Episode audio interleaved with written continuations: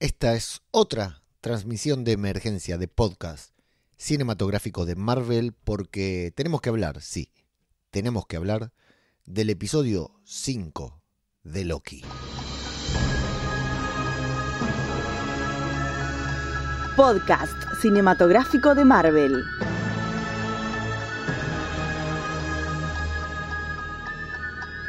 ¿Qué tal? ¿Cómo les va? Yo soy Ajeno al Tiempo. Les doy la bienvenida a una nueva y especial entrega de podcast cinematográfico de Marvel. Especial porque es otro podcast que no se iba a grabar. De hecho, podríamos decir que no se grabó. Y como ya se darán cuenta, estoy solo porque con mis compañeros de podcast tenemos incompatibilidades horarias que son imposibles de solucionar, hasta incluso con las nuevas habilidades adquiridas por nuestro querido Loki, que ahora puede viajar en el tiempo como quiere, pero ni siquiera él pudo lograr que podamos coordinar horario.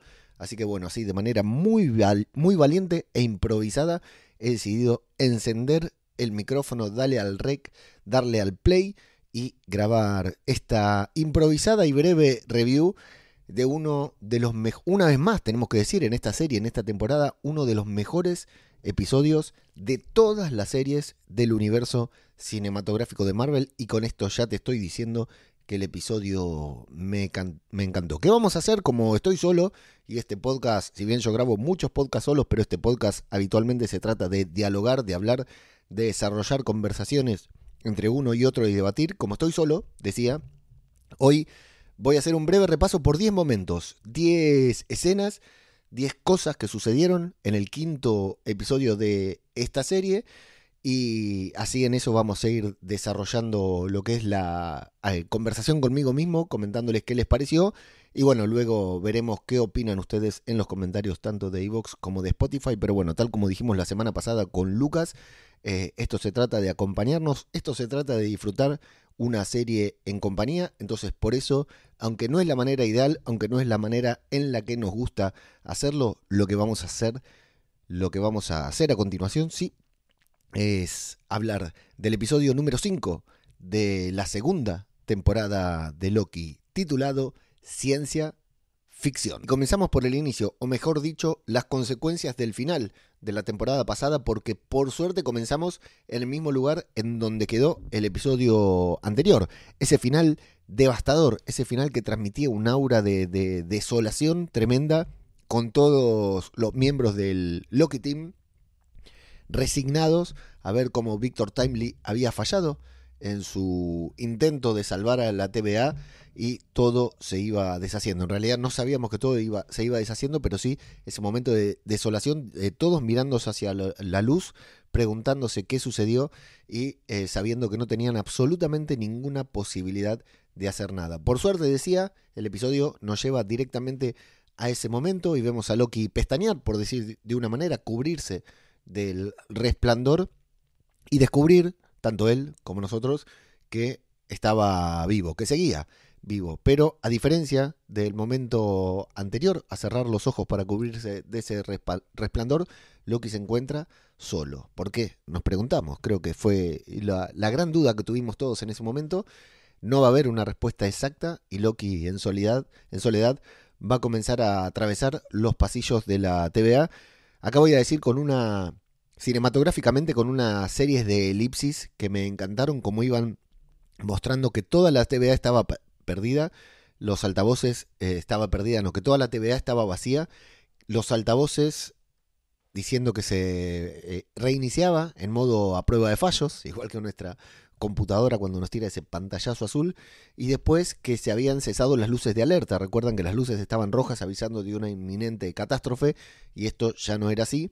Y de la misma manera van pasando por varias de las escenografías que ya conocemos, y hay unas elipsis muy bien hechas de manera rústica, pero bastante dura, que nos dejan eh, ver, sin ser un plano secuencia, toda esa caminata larga, caminata que eh, desarrolla Loki a lo largo de la TVA en pequeños cortecitos que me pareció que estaban bastante, sin, sin querer simular un falso plano secuencia, eh, estaban relacionados uno con otro con, por ejemplo, una mirada hacia atrás de Loki o algún movimiento que se vinculaba y lo cortaban justo en ese momento pero dejando que se note que había un corte, ¿no? No, no es que intentaban disimularlo.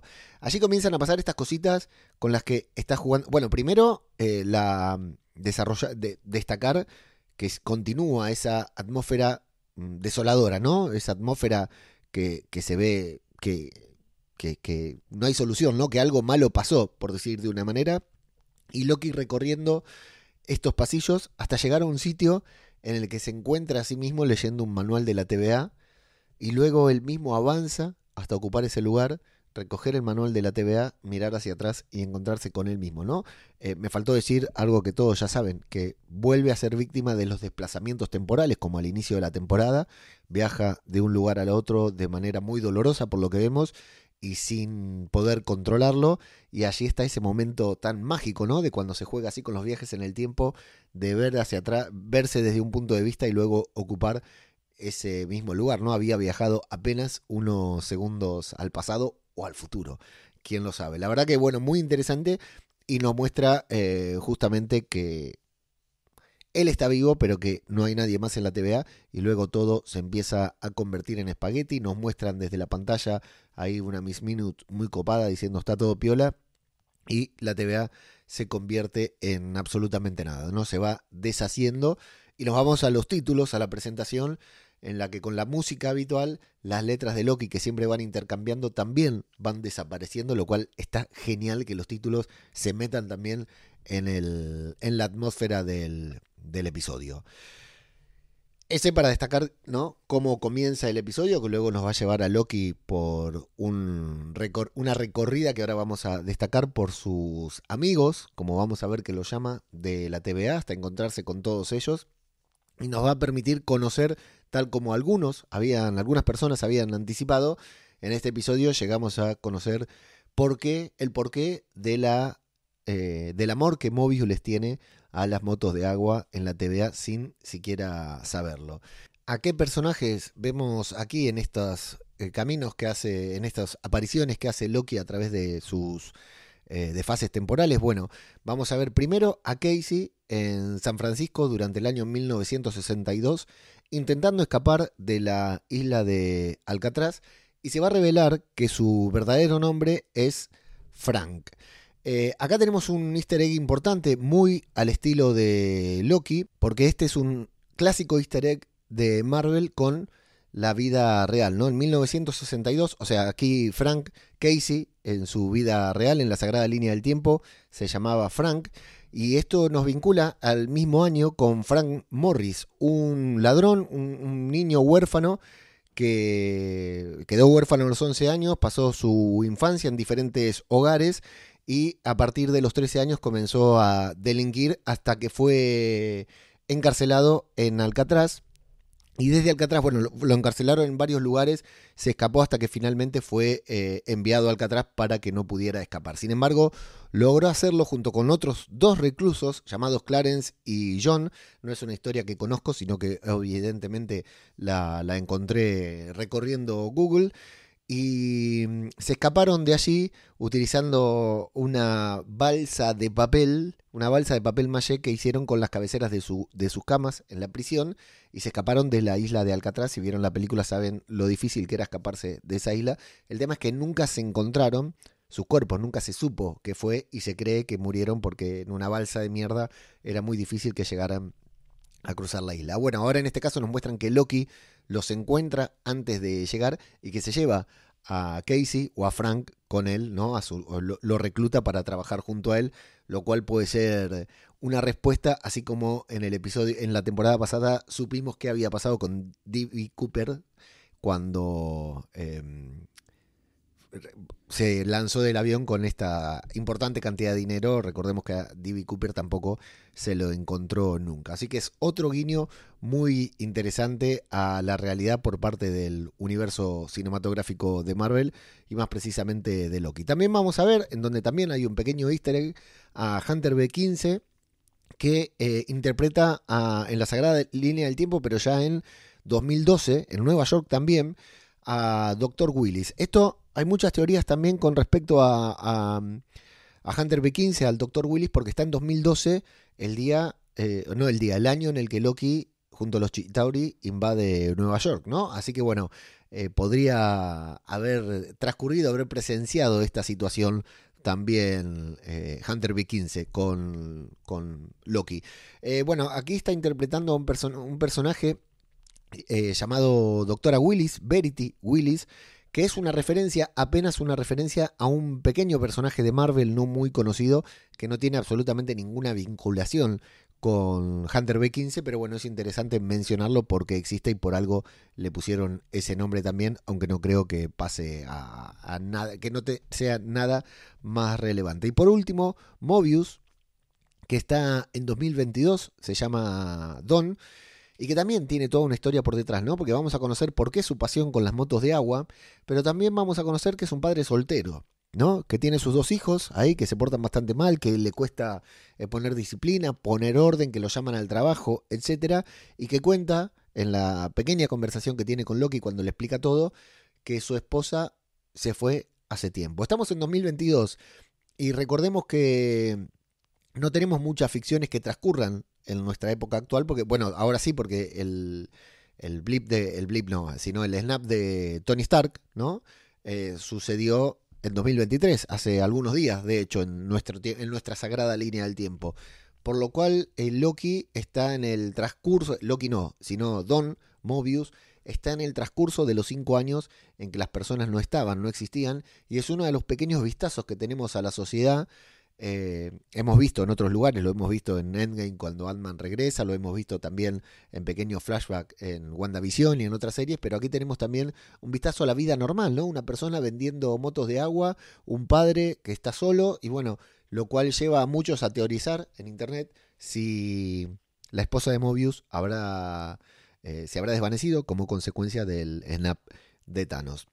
Y por último, a Doc también conocido como Obi, que es casi el mismo personaje, y acá está muy bueno porque es el único que le cree, es un autor de ciencia ficción, eh, no valorado, que había escrito un libro, que también tiene un pequeño easter egg ahí con respecto a un personaje de Marvel, y eh, lo que está genial aquí, me parece, de Obi, bueno, el actor está brutal en este papel, ya decimos que es una de las mejores apariciones de la temporada, ya lo habíamos dicho, pero además que la ambientación de su taller, de su casa, es prácticamente igual a la sala en la que trabaja en la TVA. La verdad que eso me parece brutal. Bueno, y acá con su relación me encantó cómo es el único que le cree desde el primer momento, que entiende y que lo ayuda sin tener idea de nada a cómo interpretar y que luego, con esto está genial, ¿no? Con el propio manual que él mismo escribió en la TVA, eh, puede construir un, un nuevo timepad que vamos a utilizar más adelante, pero qué, bien hecho que está, ¿no? Cómo se puede, un tipo que conserva la misma inteligencia,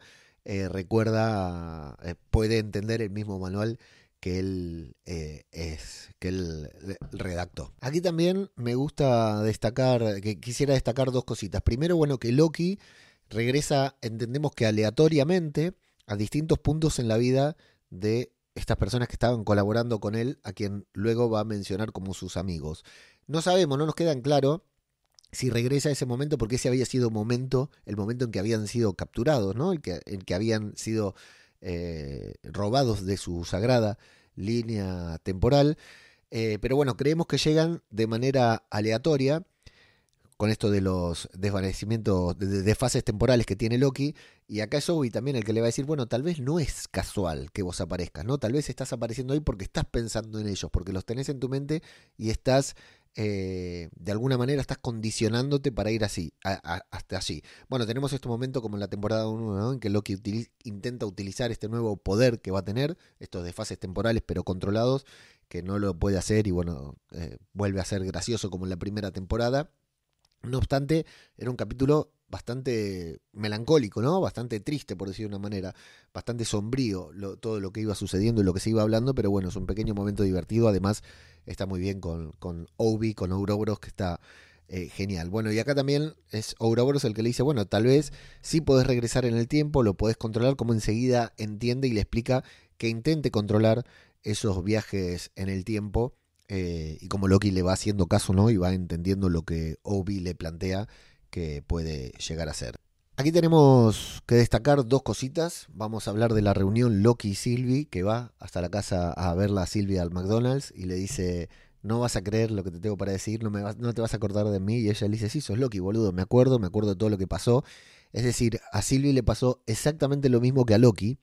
Entonces tenemos que entender que su particularidad, su singularidad como dioses, que son, ¿no? Los dos Loki, recordemos que Sylvie es Loki también, hace eh, que ellos no se vean afectados por este problema de todos los demás que han sido desvanecidos y llevados a su línea, al, lugar que deberían ocupar en la línea del tiempo. En esta conversación, bueno, Sylvie le invita un trago. Qué bien le queda el, el flequillo a Sylvie, tengo que decirlo, y el look grunge, la verdad que le queda muy, pero muy bien.